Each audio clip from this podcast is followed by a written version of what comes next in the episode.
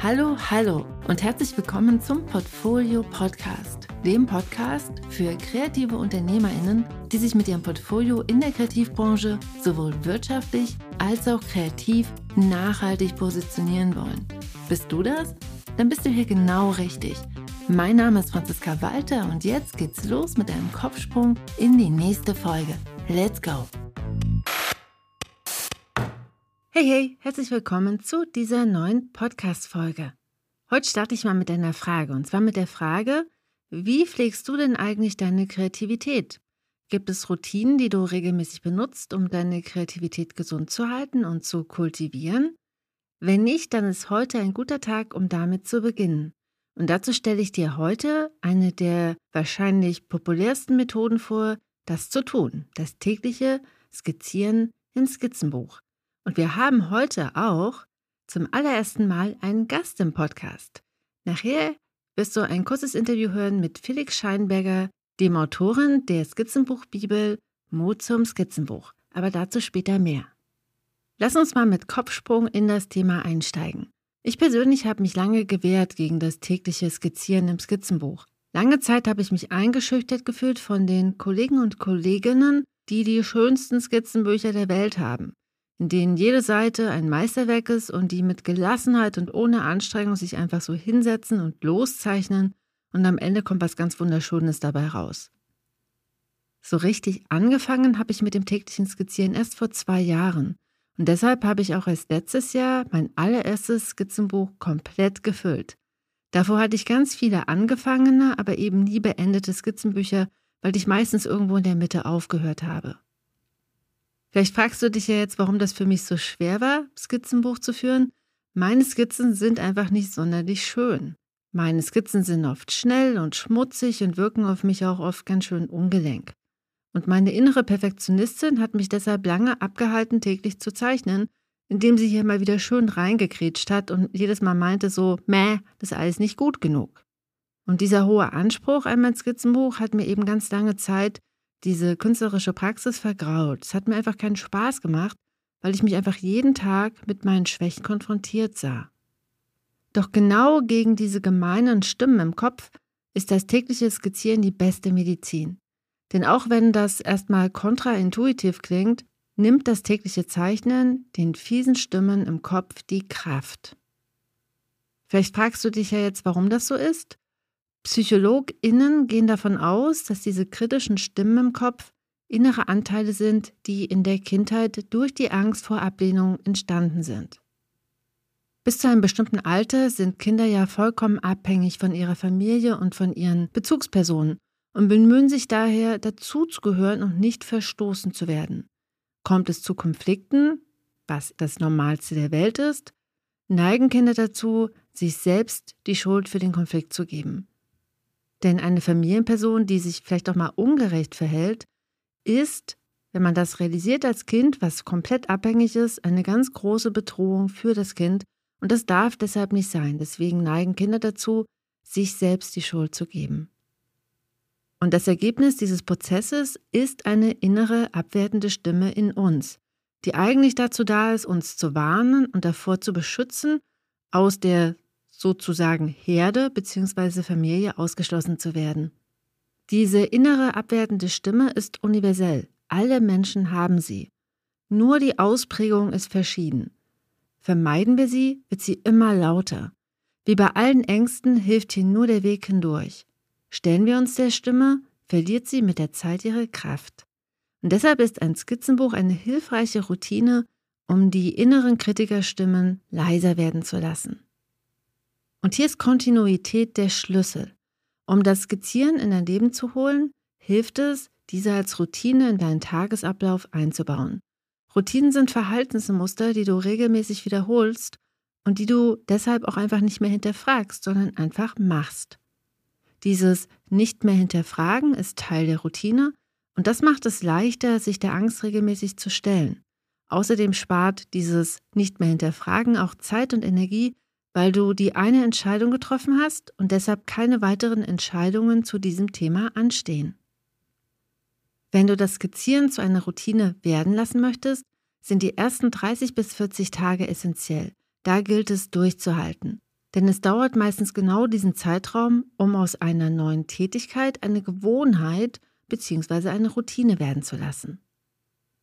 Die Kontinuität bzw. die regelmäßige Wiederholung, die damit einhergeht, ist eben auch der Schlüssel zum Erfolg. Und sie sorgt über die Zeit für das wachsende Gefühl von Sicherheit und Gelassenheit. Und mit dieser Kontinuität erreichst du ganz, ganz viel. Durch die tägliche Routine von zum Beispiel, sagen wir mal, fünf Minuten am Tag über mehrere Wochen entsteht über die Zeit eine Fähigkeit, die im gleichen Maße nicht erreicht werden würde, wenn man die aufgewendete Zeit einmalig üben würde. Sagen wir also mal, du entscheidest dich jeden Tag fünf Minuten Figuren zu zeichnen oder jeden Tag fünf Minuten ein Muster zu entwickeln oder einen Buchstaben zu lettern. Machst du das über zwölf Wochen lang, hast du am Ende 420 Minuten trainiert. Das sind insgesamt sieben Stunden. Du wirst deine Fähigkeiten mit diesem fünf Minuten Minimaltraining über diese zwölf Wochen deutlich mehr ausbauen, als wenn du einmal sieben Stunden am Stück trainieren würdest. Und was auf jeden Fall wachsen wird, ist auch deine Gelassenheit und das Gefühl von Sicherheit, denn über das tägliche Kreativsein wächst dein Vertrauen in deine eigenen Fähigkeiten. Und deshalb möchte ich dir heute acht Strategien vorstellen, die es leichter machen, deine täglichen Skizzen und Gestaltungsroutinen auch durchzuhalten. Doch bevor wir mit den Strategien starten, habe ich ja heute einen Gast versprochen. Und dieser Gast ist Professor Felix Scheinberger. Und ihn habe ich gefragt, welche Tipps er hat für das tägliche Skizzieren. Er ist Illustrator und Professor für Illustration an der FH Münster und hat die Skizzenbuchbibel Mut zum Skizzenbuch geschrieben. Ihn habe ich gefragt, Felix, weshalb ist das Skizzieren für dich eigentlich so wichtig und wie kann das Skizzenbuch die eigene künstlerische Praxis bereichern? Und das hat er gesagt. Also persönlich fand ich es immer eine große Schwierigkeit, in Bezug auf etwas hinzuarbeiten. Also mich haben immer so Sachen wie so Deadlines oder Abgaben, vielleicht auch so eine Korrektur oder ein Finalisierungsstress irgendwie, hat mich immer so ein bisschen unter Druck gesetzt. Und mein Gefühl war, dass dieses offene und das Unfertige für mich ein sehr gutes Format ist, auch so eine gewisse künstlerische Freiheit zu haben. Ich glaube, das hat ja jeder, dass man so die den Entwurf, die Skizze, die hat was Virulenteres, was Lebendigeres, was Offeneres, Schöneres als die finale Arbeit. Und das hat eine ganze Menge damit zu tun, dass man nicht so sehr in Bezug auf etwas arbeitet. Dass man nicht in einem vorauseilenden Gehorsam für einen Kunden, für einen Bewunderer, vielleicht auch für einen Kritiker, eine Kritikerin hinarbeitet. Das Skizzenbuch war so ein bisschen so ein, ein eigener Raum, wo man sich einfach so ein bisschen austoben konnte. Und für mich war dieses Mut zum Skizzenbuch eher so ein Endpunkt von einer Entwicklung.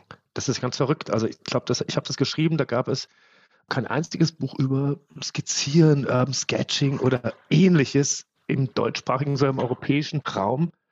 Ich hatte das dann schon 30 Jahre gefüllt. Ich hatte tatsächlich seit den frühen, Ende der 80er Jahre mache ich regelmäßig alle zwei Monate ein Skizzenbuch voll.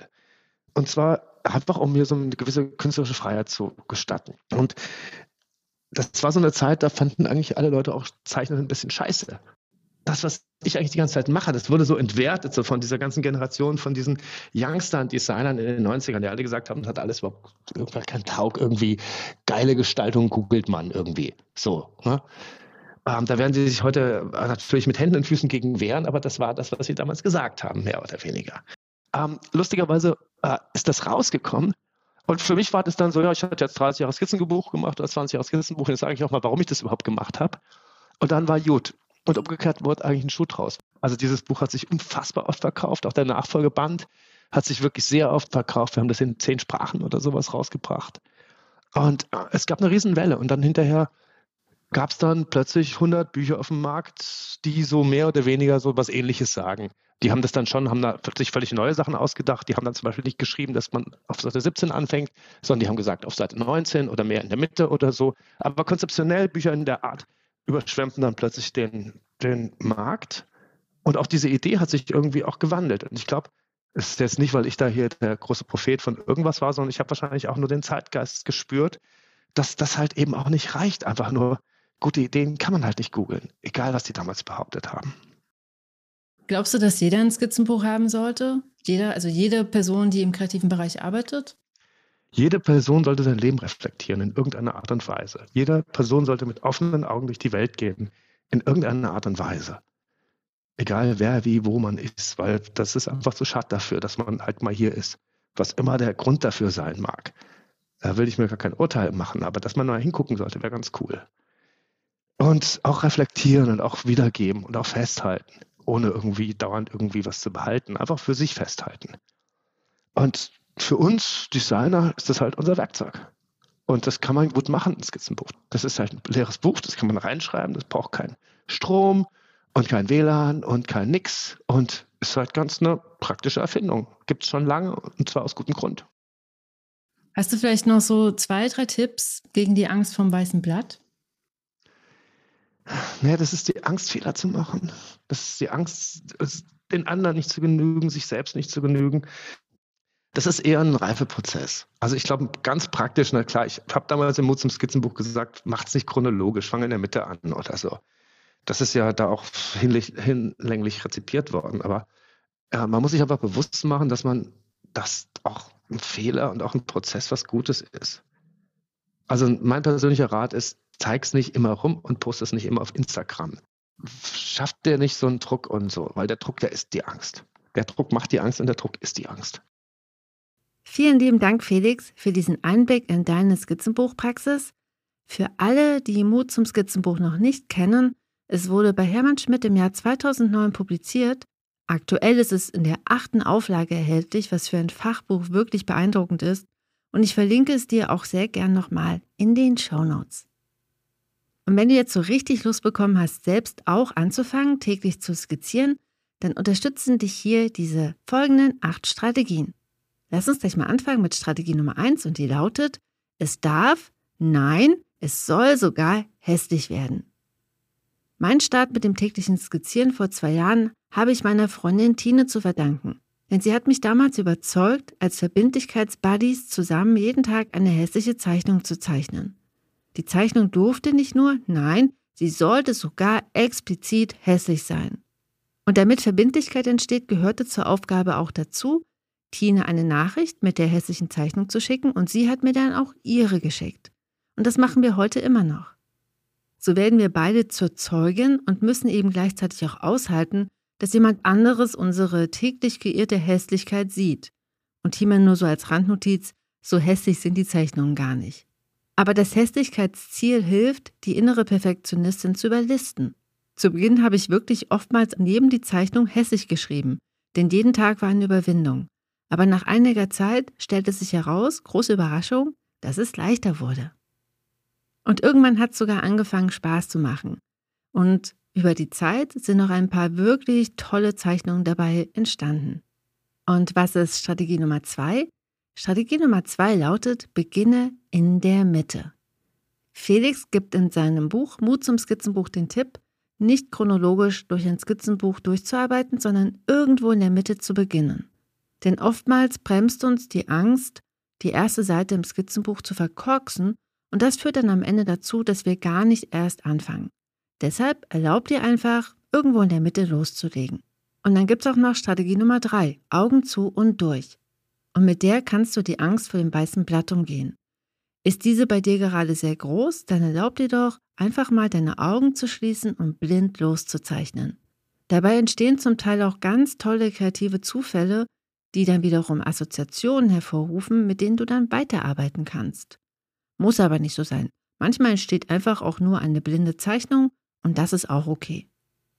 Dann sind wir schon bei Strategie Nummer 4. Du stellst die Regeln auf. Erlaub dir dein Skizzenbuch so zu führen, wie es für dich richtig ist. Im Skizzenbuch gibt es kein richtig oder falsch.